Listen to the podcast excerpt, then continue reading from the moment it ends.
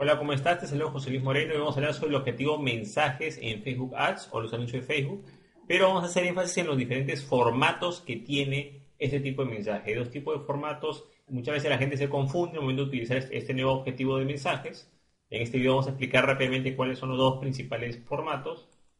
En primer lugar está lo que corresponde a incentivar a iniciar una conversación. Esto quiere decir que nosotros vamos a enseñar un anuncio cuando la persona hace clic va a iniciar una conversación en Messenger y lo que nosotros podemos hacer es que de comienzo les hago un mensaje predeterminado, pero la, persona es que, o sea, no es que se va a cobrar porque la persona nos manda un mensaje, simplemente se va a cobrar porque la persona hizo clic en ese anuncio y se abrió una ventana de mensajes privados de Messenger o de inbox.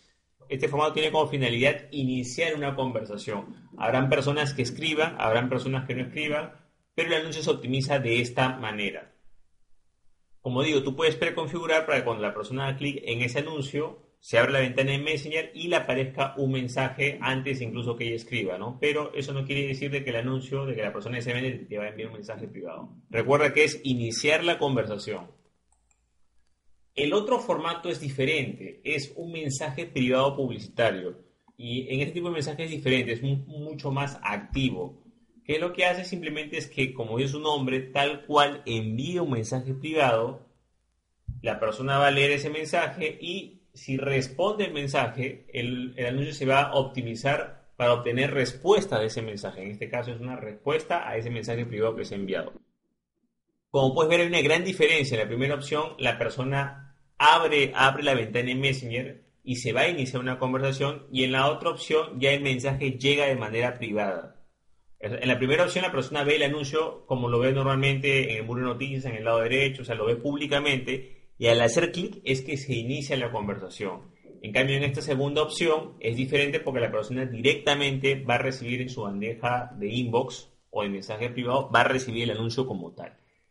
Es importante destacar que este formato solo se puede utilizar con personas con las cuales tú ya hayas interactuado de manera privada previamente. Por ejemplo, si eres una página que ya has tenido interacciones o conversaciones con otros clientes de manera privada, vas a poder dirigir ese tipo de formatos a esos clientes. Simplemente seleccionas la página y ya automáticamente Facebook va a determinar qué personas fueron con las que interactuaste antes.